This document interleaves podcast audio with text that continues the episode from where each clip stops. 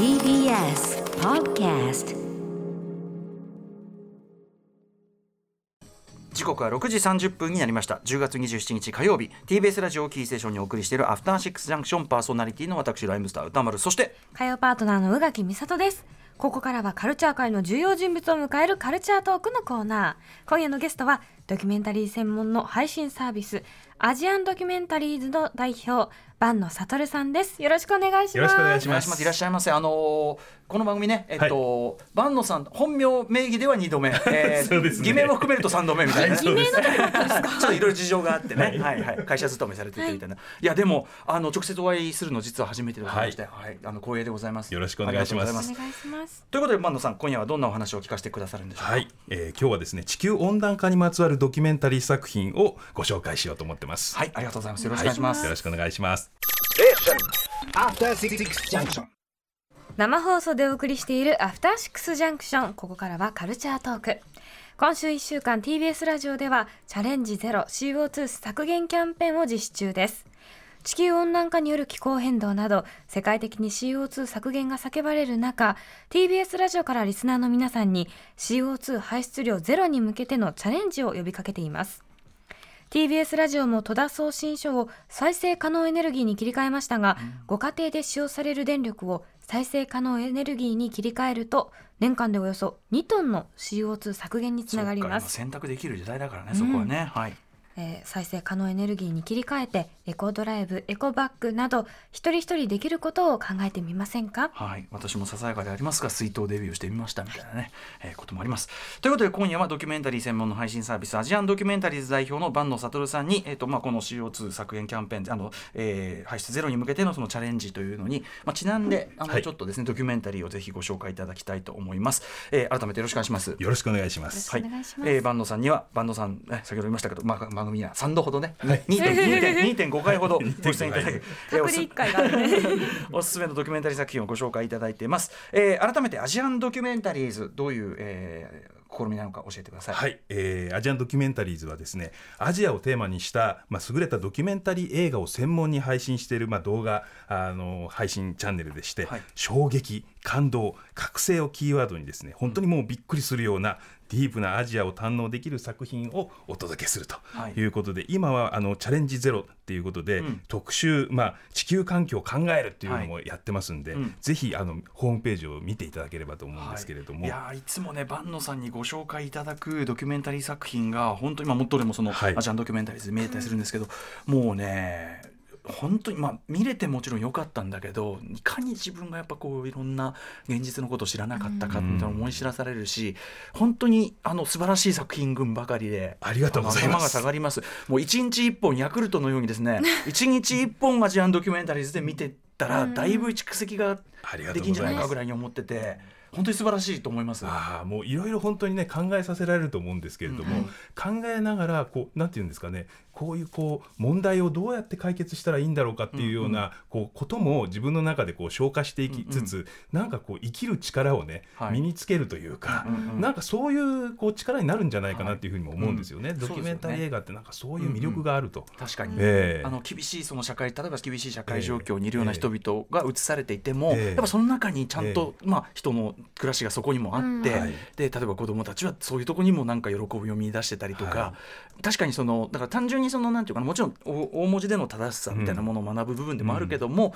なんかその本当にドキュメンタリーの良さっていうか、うん。人が映ってるっていうね。ね。生きてる人がそこにいるっていてでそれをすごくこうやっぱり直接会うことはないけども、うん。身近に感じることができるっていうのでね、だからそのもうなんていうの何何章分のね、うん。何章分の経験をねアジアンドキュメンタリーズの作品見てるとできるんだって感じで、はい。本当にあの素晴らしいチョイスで素晴らしいと思います。じっくりこうお楽しみいただければと思いますので、うん。はいえーということで、えー、と今日はですね、えー、とぜひこの地球温暖化にまつわるドキュメンタリー作品いくつか選んでいただいたのでバンドさんからご紹介いただきたいと思います。はい。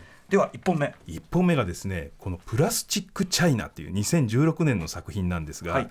これあのプラスチックごみについて考えるドキュメンタリー映画なんですけども、中国のプラスチックごみのこの小さなリリサイクル工場の、はい。まあ、家族で働く人々の、まあ、姿を撮った、はい。まあ、ドキュメンタリーなんですけども、え。はいこれがですね、まああの中国の例えば共産党の幹部の方がこれご覧になって、ええ。衝撃を受けてですね、うんうん。それでその中国のこのプラスチックごみ輸入を全部ストップさせたっていう、そういう国を動かした。国を動かした。世界を動かした、そういう衝撃的な作品なんですよね。これねしかもそのプラスチックごみというのが要は、えー、と欧米諸国そして日本から我々が出したゴミがこういってるわけですね。です。ごく貧しい暮らしをしている、まあ、家族たちが、まあ、だからリサイクルだからいいじゃないとプラスチックチップねするんでしょ、なんて。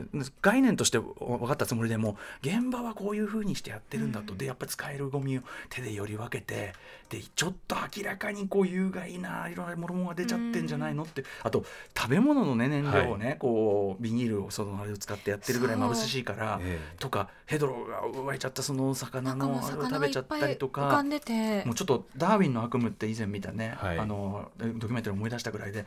でその中で子どもたちが、でもはいがまあ、ちょっとあれは本当に親がちょっと問題あって学校行かしてもらえないとか、でそので出したゴミっていうのは我々が我々が日本の我々が出してるゴミだっていうのがもうビバンって分かるだって日本語書いてあるん日だ本があるし、ええ。なんなら我々が慣れ親しんだ、うん。ねあのータレントさんが広告で出てるものをすごいもう悲しい使い方っていうかこう子供たちがその珍しい外国のビジュアルを見て、遊ぶんだけどだからもう完全に僕らの暮らしの延長線上にあるものでしたよねあれね。そうなんですよ、うん。もうこういうプラスチックごみの問題っていうのも日本のリサイクルを考えるっていうだけではないんですよ。やっぱり世界とつながっちゃってるんですよね。そうなんですね。でもそのヨーロッパの、まあ、プラスチックごみアメリカのプラスチックごみで日本のごみが、中国のそういうあの貧困層のところで最終処分されてる、処分というかあれはリサイクルなんですけれども、まあ、そういう形になっていて日本の中では閉じてないわけですよね。いやそうなんですね。ええ。うん。そ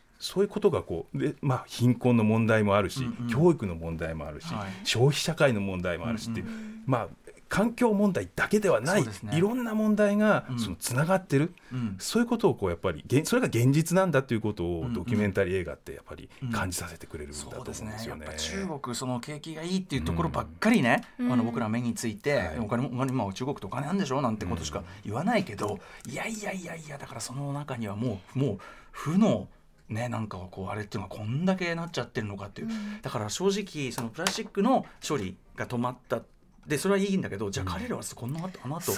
どうやってこそうですよね。生きていくんだろうとか、ええ。あの女の子なんか結構大きくなってるだろうけど、はい。あんなに利発なしっかり勉強すれば絶対にね。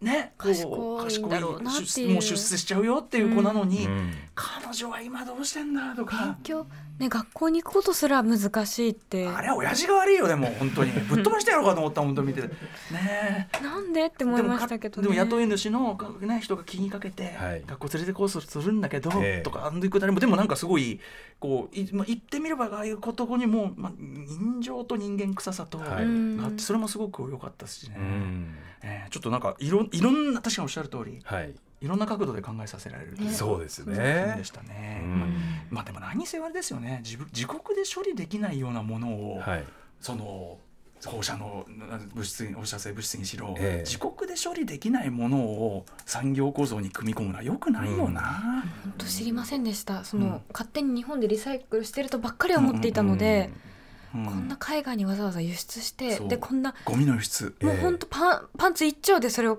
片付けてる人うんがいて、あいつずっとパンツ一丁で。そう服を着てくれみたいな、やっぱりそのプラスチックごみってその中国はその時は買い取ってたわけですよね、うん。日本で処理しようと思うと処理するのにお金がかかるわけですよ、うんうんうんそうすると買い取ってもらう方がいいよねっていうことになって、まあああいうふうに流れていくとかっていうようなこともあって、その社会の構造自体もはい。やっぱり考えていかなきゃいけないんだろうなっていうふうには思いますよそうね。ですだからすい、ごい本当にミクロな話から巨大なええ。問題が見えてくるようなすそうなんですよ。すごい作品だししかもはい。この作品はやっぱほとんどその説明らしい説明みたいなのをしないまま、ねうんカメラマン全部がさんわかるようになすごく巧みなあの、ドキュメンタリー作品としてすごく優れてると思いましたそうですね。はい。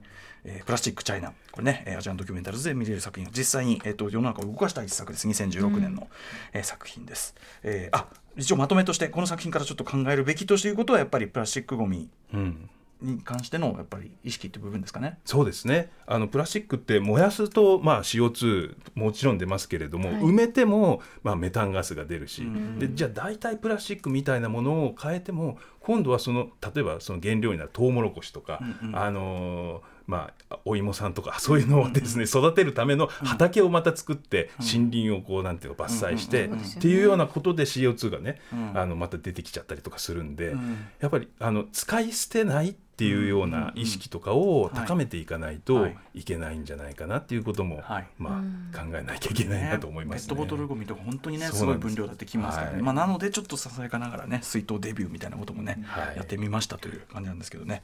はい、えー、1本目はプラスチックチャイナでした。2本目ぜひお願いします。はい、2本目はですねキリバス大統領の箱舟っていう2018年の作品ですね、うん。キリバスという国ご存知ですかね？いやー存じ上げなかあったです。の、はい。南のね島の太平洋の中にある、まあ、ハワイから、えー、と1600キロぐらい、うん。あの南に下ったところら辺にあるんですけれども、ね。本当にね、絶海の孤島ポツンとあるようなところなんですが、その、まあ、島々の国が、はい。あと30年から60年の間に水没しちゃうかもしれないと。これは、えー海面が海面上昇。そうなんです、海面が上昇して、はい。でもう1メートルも上がるとほとんどのその、まあ、島がもう水没してしまうと。そうするとそこに暮らす人々も住む場所がなくなったりとかして、でこの危機感を感じた、まあ、この、あの大統領がですね、国際社会に訴えかけたり奔走するっていうドキュメンタリーなんですね。で、はい。実際にニュージーランドに、まあ、うん。移住が決まった、まあ、うん。その国々の人たちの苦悩とか葛藤みたいなのもこう一緒に撮ってるという。へー。そういうドキュメンタリーですね。日本沈没って言ってますけど、え本当にそういう要するにく自分の住んでる国がなくなっちゃうってことが現実に起こってるってことなんですよね。えうん、しかも日本沈没がねそのプレートが動いちゃったみたいなさ、はい。その要するに地球上の動きだったらしょうがないけど、うん。あの言っちゃえばトータル人災っていうか、うん。じゃないですか、この海海面上昇っていうの。は、だからはい。キリバスの人たちが海面上昇するようなええ。何か消費をしたわけじゃないのに、はい。っていうこの理不尽さですよね。そうですねでやっぱりその海面が上昇するっていうことはあのもちろんキリバスもそうなんですけど、ん。我々日本にも影響はあるし、まあ、世界各国に影響が出ているっていうね、そうですよね。もう出始めているっていうことなんですよね。はい。それでもなかなかその政治を世界の政治を動かすことっていうのはまあ困難で、うんそれぞれにまあやっぱり利害があるっていうことなんですよね。そうですようんねいやーそのそれこそプラスチックシャイナももそうだけどでも差し当たって食べていかなきゃいけないじゃんっていうことも否定しきれないところがあるし、はいあのーなんですよね、ええ。でもやっぱこういうそれによってやっぱそのこれ要するにこの我々の行動がの結果が一つの国消すっていうこともがにあっちゃってる現実にってことですからね。もうその2000年ずっと受け継がれてきたその先住民の方々のね、うん文化とか、うん。そういうのもこのキリバスにはあるわけですよ。でそういうものをこう我々人類はそれ守れるのかということがねやっぱり問われてると思うんですよね。キリバスを守れるかどうかがちょっと人類の一つね、文明社会としての教示っていうか、そうなんですよ。違うとこに住んで終わりじゃないですもんね、うそこに詰め込まれたものって。だからそこでなんかちっちゃい国だからいいやみたいに考えてしまう、ねええ。人類文明なのか、うんえうん。ねというところで我々全体の実は選択っていうのがそうなんです。あるかもしれないですね。これえねえ自分だけ良ければいいっていうことではないっていうことなんですよ。うんうんやっぱり。今さえ受ければいいということでもないですしそうなんですうんうんいや全くです。はい、ということで、えーキリバス大統領の箱舟、えー、2018年作品これ77分非常にみ短いのでまたね、うんそうですね。見やすい感じですかね。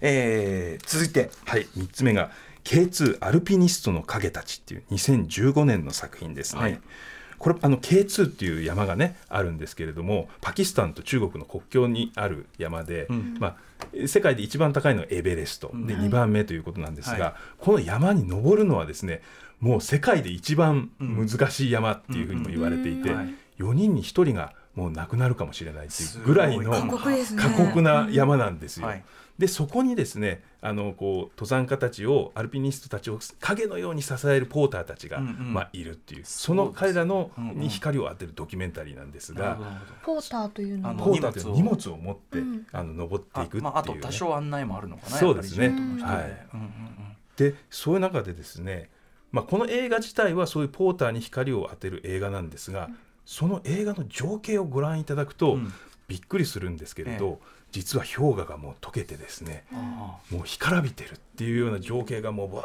ーっとこのヒマラヤのこの山々のね情景が見えるんですよ。一番だってそういう寒さ的には厳しいとこっていうねイメージがあったけど、ええあれっていう雪ない溶けちゃってるんですそうなんです、そうなんです、うん。もうそういうところで氷河が溶けることによって干ばつが起きる、つまり、そまあ、水なわけですよね、うんうんうん。でそれを使って農業をしてただけど溶けてなくなっちゃったら水がないから、あの農業ができない、うん。一方で今度は溶けたことによって洪水が起きちゃったりして、畑が流されちゃったりする、とか。で気温が上がると外来種のこう植物が、うんあの茂ってきて、うん。農業に影響を与えるとかですね、そういったことで食糧難が今起きてるんですよ。えー、そうなんだ、えー畑がもうその耕せないとか、いろんな問題があって、こんな短期間で環境変わっちゃったらね対応もできないですもんね、それね。そうなんです。これでその彼らはもうポーターしか仕事がないっていう状態になってるわけですそうか。農その農業では食べれないからポーターだと、そうなんで。すよ危ないんですよね。ものすごい危ないんですよ。うんでそうだ。もうその30キロとか40キロとかっていう重い荷物を背負って8000メーター級の山に登るわけですから、うんよっぽどじゃないと、ん皆さん怪我をする方も多いですしね、当然。ね、しかもそれでさ、名前がこう盗聴とかで名前が残るでもなくそうなんですよ。栄光なきそのねそのぶりっていうのもなんか、はい。ここにも格差もやっぱその感じるし、えうーんせめて相当のお金を払ってくれとは思いますけど、ええ。そういうわけでもうんねおそらくないんでしょうから。プラスチックチャイナの家族もね元は例えば四川省にいて、はい。で農業やってて、うんうん。自然に囲まれて普通にやってたんだけどそれじゃ食えなくてって言って。いやあの出稼ぎに来ええ。てあんなこうね明らかに体に悪いような仕事してましたけどやっぱその全体にその農業っていうのがはいこううまく立ち入ってないっえ。えてところもかなりありますよね。そうですね。でしかも彼らがその農業をする期間っていうのは限られてるわけですよ。うんまあ厳しい環境ですから、うんうん。はい。冬場はもう閉ざされていて、うんうん。家の中で、まあ、彼らはもう地下に入ってずっとそのもう過ごすぐらいなそういう生活ならしいんですよね。はい。そうするとその少ない期間の中で稼げるっていうのはもうそのポーターをするしかない、農業できないからっていう人が溢れていて、でももう子供たちは7人も8人もいて、うん。結局学校にやれないとか、ねえ。そういう問題が出てくる。そそれまたすごい悪循環本当になんですよね貧困が進むその教育に、うん。ねそうなんですよ、うん。で学校に行けないから教育も受けられない、そしてまたじゃあポーターしかできないっていう、うんうん。その悪循環がもうぐるぐる回ってるわけですよね。本当。ですよね。はい。ああじゃあこれはだからそのあの温暖化そのものにあのメインのスポットを当てた作品ではないけども、はい。やっぱりそこに要するにこう人々の暮らしにカメラを向けると、えやっぱ浮かってきちゃうですね大きいなんですよ。問題がね。ななぜこうなったのかっていうところにね、うん、これはそうかという、えー、K2 アルピニストの影たち。これ2015の作品だから5年前の作品なんで,、そうですね。状況ねまたさらにどうなってんのかねさらに進んでる可能性もありますからね。うんありますよね。はいはい。ということで、えーっとここまで、えっとアジアンドキュメンタリーズで見れる、えっと3本のですね、まあ、CO2 に関するね、えー作品をご紹介いただきました「プラスチックチャイナ」えーキリバス大統領の箱舟そして K2 アルピニストの影たち影たちなんですよね。はい。影なんですよね。そこもだってさ危ないことをしても、うんはい、という3本ご紹介いただきました、もうとにかくアジアンドキュメンタリーズ、あの本当に坂野さんがね、あのよよりすぐった作品たちなんで、どれ見ても外れなしなんですが、えー、とちょっとこれ、あの残りの僕、あのプラスチックチャンネル以外の2本も拝見したいと思いぜますひご覧ください。私も見ます。ちなみに、えー、と坂野さんから、えーとアジアンドキュメンタリーズのもの以外で、地球温暖化にまつわるドキュメンタリーでおすすめなどありますか、ああやっぱりですね地球温暖化といえば不都合な真実ですよね。やっぱりそうなんだ。ええうん。この不都合な真実と不都合な真実2、うん。これはぜひで見ていただきたいなと思うんですよね。はい。あの地球温暖化のもう基本中の基本のところを、うん。まず我々が学べるあの非常にいいドキュメンタリーなんで、うん。うんあそうなんですね,、はい。ねあの坂野さんから目目から見てもやっぱりええ。あの特に1から2で11年後経って2017に2があったじゃないですか、はいはい。その状況が全然 変わってない、ね良くなってないっていうのが一番の衝撃っていうか、結局放置されてきた。うん。ええ。というあたりが。そうですね、でまあこれもこの作品でもよく現れてるんですが、うん。環境問題っていうのはもう政治に翻弄されるんですよね。そうですね。政治と経済がどうしても、はい、やっぱりそのなかなかアメリカなり日本の不協力的なというかね。あとも目標を掲げてもはい。それ現実的なのみたいなええ。ところが出てきちゃったりってありますもんね。えーそうですね、まあうん。トランプ大統領なんかもね、うん。あのまあ、温暖化なんてでっち上げなんじゃないかみたいな、うんそういう発言をされたりして、うんうん結局アメアメリカが、うん。その条約からね、はい。降りるっていう話をしたわけですよね。うん。こういう時にアメリカが引っ張んないのってどうなのっていうのがある。ですよ逆引っ張りですもんね。ええ。ねコロナも大したことねえって最初は言ってたし、ええ。相当かかってますけどね、とにかくあの目先の受けることしか言わない人だから、ええ。もう逆ですけどね。本当環境問題に対処するそうなんですよね。うん。だまさにその11月4日かな、うん。パリ協定からはい。アメリカが離脱するっていうことですからね。うんまあ、そういう今ねアメリカ大統領選ちょっと近づいてますけど、はい。まあ、そのあリーダーを選ぶのはね彼らなんだけども、えまあ、やっぱやっぱり関係ありますもんね。え関係ありますね。めちゃくちゃね。うん。影響がね。なんかてか全てのことは全てに関係がありますね本当にね、はいそう考えるとね改めて。どんなにミクロなとこ見てもマクロがあるし。はい。といったあたりで、えーあっという間にお時間来てしまいました、えーもう一回じゃあおさらいしておきましょうか。ご紹介いただいたね、作品を。えっと、一つ目がプラスチックチャイナ。そして二つ目がキリバス大統領の箱舟。三つ目が K2 アルピニストの影たち。これらの作品はすべてアジアンドキュメンタリーズで視聴可能となっています。またアジアンドキュメンタリーズ配信作品以外の作品としましては不都合な真実。そして不都合な真実2放置された地球。の2つを紹介していただきました、あちなみに坂野さん、えっと、あアジアンドキュメンタリーズって、はい。えっと、見放題コースとか、はい。あと作品ごとに購入して見ることができたりとか、はい。あと1か月はい。見放題コースとか、はい。い、ろんなのあるんですもんね。そうですね。あの月々あの自由に見放題のがうん。今あの990円。安いはい。ね、ね。本当に120本の作品見めれますんで。ちゃくちゃはい。安い。同然、だからい、ま、僕はやっぱ一本ずつ見るよりはまとめの方がいいのかなと思いますけど、例えばはい。今日、あの試しに見てみようかなっていう方は一本ずつ購入視聴も可能ってことですかね。可能ですね。はい。えーということでぜひちょっと皆さんアジアンドキュメンタリーズ、本当にあのどれ見ても外しなしですし今まで番組でご紹介いただいたやつとかも含めてですねぜひちょっと、えーアクセスしていただきたいとかね、えー見ていただきたいと思います、えーまたちょっとドキュメンタリーの話ぜひ教えてください。ぜひぜひ。はい。えー本日アジアンドキュメンタリーズ代表坂野悟さんお越しいただきました。ありがとうございました。ありがとうございました。ありが。とうございました。明日のこの時間は東京国際映画祭2020のここでしか見られないおすすめ作品をシニアプログラマーの矢田部義彦さんに紹介していただきます。東京国際映画祭の新見どころね新 Station. After Six Junction.